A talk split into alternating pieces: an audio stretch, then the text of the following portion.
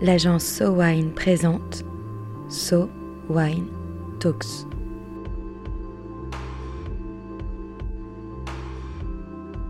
La première série de podcasts analysant les tendances marketing et communication dans l'univers du vin et des spiritueux.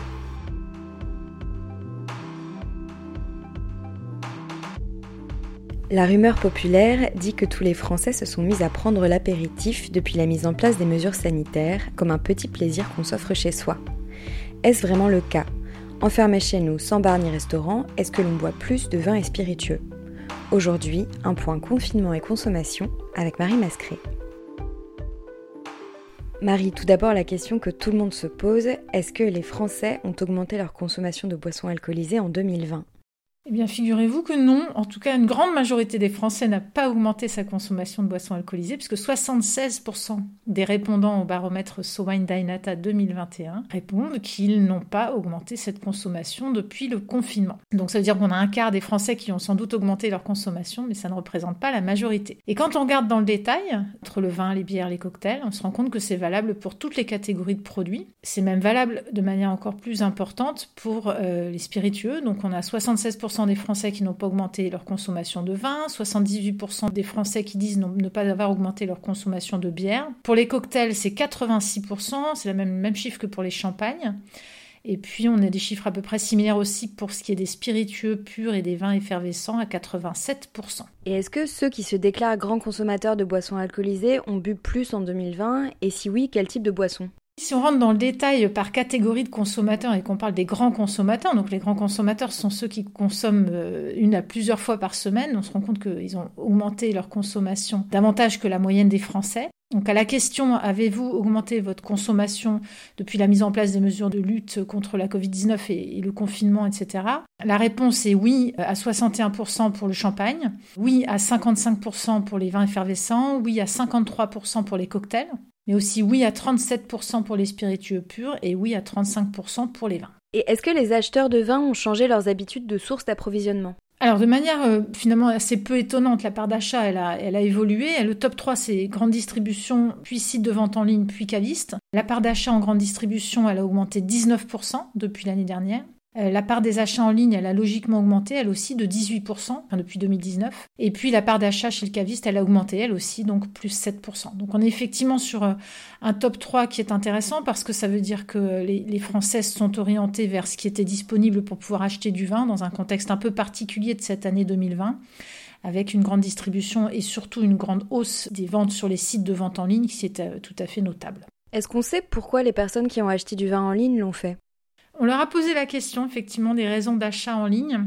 C'est un peu logique parce que quand on est confiné, on achète plus facilement en ligne globalement. Ce qu'on sait, c'est que 71,5% des acheteurs de vin en ligne ont commandé du vin sur Internet pendant ces périodes de confinement avec des raisons qui sont de vouloir découvrir de nouvelles références pour 30%, d'autre part de vouloir s'approvisionner pour leur consommation courante, ça c'est une réponse qui est donnée à 23%, et également 17% des Français qui indiquent avoir acheté du vin en ligne pour soutenir les producteurs, donc ça c'est intéressant parce qu'on était beaucoup euh, pendant le confinement autour de discussions sur euh, comment faire en sorte d'aider des vignerons, d'aider des producteurs qui n'avaient plus les cafés, qui n'avaient plus des hôtels, les restaurants, euh, ni même les festivals et les événements festifs pour vendre. Donc là effectivement on sent la prise de conscience hein, autour de cette réponse de soutien aux producteurs.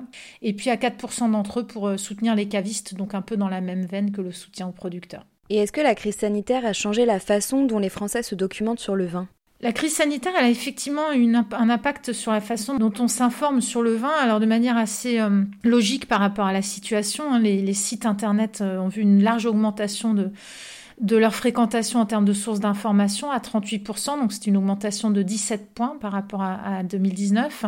Les réseaux sociaux font partie des sources d'information en tête pour s'informer autour du vin à 37%, c'est une augmentation de 27 points. Et puis les guides spécialisés à 32% avec une augmentation de 15 points et les, magazines et la presse en ligne avec 29%, euh, donc c'est une augmentation de 14 points. Selon vous, qu'est-ce qu'on peut retenir de cette étude? Ce qui est intéressant, c'est de voir que contrairement peut-être à une idée un peu, reçue qu'on a eue pendant le confinement, en tout cas au début du confinement, les Français n'ont pas forcément augmenté leur consommation d'alcool. On a peut-être eu une loupe un peu déformante autour de ça euh, quand on a participé euh, à de nombreux apéros Zoom ou, ou Skypero euh, à partir du mois de mars et d'avril 2020. Le baromètre Swine Danata euh, remontre ces chiffres après d'autres qui sont parus également. Les chiffres montrent que finalement les Français n'ont pas augmenté leur consommation d'alcool. En revanche, ce qu'on sait, c'est qu'évidemment la consommation d'alcool pendant le confinement, a eu un impact sur le type d'alcool consommé. Logiquement, on a un peu moins consommé de champagne parce que l'heure était sans doute un peu moins à la fête. En revanche, on a aussi consommé à la fois pour découvrir donc des produits nouveaux qu'on ne connaissait pas, des produits pour se faire plaisir. On sait que les Français ont eu envie de continuer à se faire plaisir pendant ce confinement. En tout cas, je vais citer là les chiffres d'une autre étude, celle qui a été menée par Vin et Société sur le sujet de la consommation d'alcool pendant le, confinement, qui montre que 62% des Français considèrent qu'en période de confinement, il est important de continuer à se faire plaisir. Et en l'occurrence, que pour eux, les, deux occasions privilégiées pour consommer l'alcool en confinement, c'est l'apéritif à 54% et à table pour accompagner un bon repas à 48%. Donc c'est vrai que dans, dans ce contexte un peu particulier de l'année 2020 où on s'est retrouvé euh, en plus petit comité euh, à cuisiner peut-être davantage, ben, le vin avait toute sa place, les spiritueux aussi, euh, différents types d'alcool qu'on peut consommer avaient leur place pour se faire plaisir, aussi bien l'apéritif qu'à table. Ce qu'on peut dire également, c'est que les Français ont continué à consommer de manière relativement raisonnable avec un vrai constat aussi dans les points de vente, quand on interroge des, professionnels, qu'il s'agisse de cavistes ou de directeurs d'enseigne, c'est que les Français ont cherché à se faire plaisir pendant le confinement et si on doit catégoriser les choses, on peut dire qu'ils ont acheté trois types de produits, beaucoup. À la fois des produits repères, des produits connus, des produits un peu réassurants, donc des marques connues, patrimoniales, parfois même iconiques. C'est peut-être des marques d'ailleurs qu'ils ont redécouvertes au fond de leur placard et qu'ils sont allés ensuite racheter.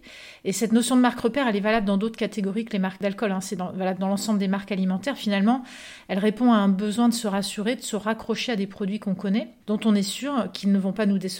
Quand on doit aller à l'essentiel, et le confinement nous a appris qu'il fallait aussi revenir à l'essentiel, on n'a pas forcément envie de prendre le risque d'être déçu avec euh, une exploration et un nouveau produit. Autre type de produits, les produits locaux. Alors c'est soit ceux qu'on trouve près de chez soi, ça c'est une question assez pragmatique. On va aller acheter la liqueur proposée près de chez soi parce que c'est pratique, c'est simple. Et puis ça fait sens dans un contexte qui est celui du confinement. Et on sait à quel point les Français ont redécouvert les vertus de la production locale lors du premier confinement. Donc produits locaux ou alors produits issus de sa région d'origine. On est loin de chez soi. On voit pas autant qu'on voudrait ce qu'on aime. Donc on va se raccrocher à ces produits qui viennent de chez soi par nostalgie, par envie de retrouver le goût des périodes heureuses peut-être aussi. Et Dieu sait que la France est un pays où chaque région produit son vin, sa liqueur, son spiritueux local. Donc on a des productions dans toutes les régions. Donc c'est facile de se retrouver individuellement dans une production locale et régionale qui parle à chacun d'entre nous. Et puis bah, c'est un peu dans la même veine, mais l'impossibilité de voyager, elle a aussi donné envie aux Français de consommer des produits qu'ils consomment habituellement sur leur lieu de vacances. Aller acheter une liqueur corse ou un rosé de Provence, c'est aussi une manière de voyager, même quand on est bloqué chez soi pour cause de confinement. Alors aujourd'hui, ça fait maintenant un an, un peu plus d'un an depuis le premier confinement. Quel est votre constat?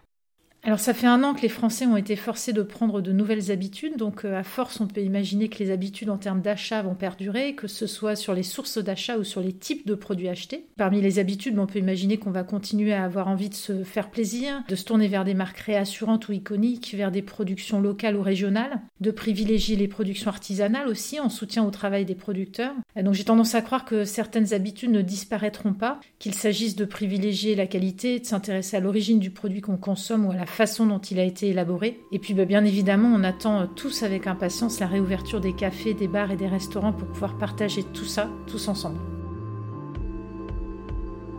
Le bilan est là, les Français n'ont pas bu plus, mais ont bu différemment, pour se faire plaisir ou pour de nouvelles expériences. Mais surtout, les Français sont revenus vers des marques patrimoniales, peut-être des marques qu'ils ont retrouvées dans leur placard, ou vers des produits français qu'ils achetaient en vacances, comme un peu de soleil chez eux un épisode conçu et produit par SoWine, réalisé par le studio Encore Encore. SoWine Talks reviendra dans quelques semaines pour décrypter à nouveau les tendances de consommation du vin et des spiritueux. En attendant, si vous avez aimé cet épisode, n'hésitez pas à le partager sur Twitter et Facebook et à lui donner des étoiles sur iTunes. À très vite.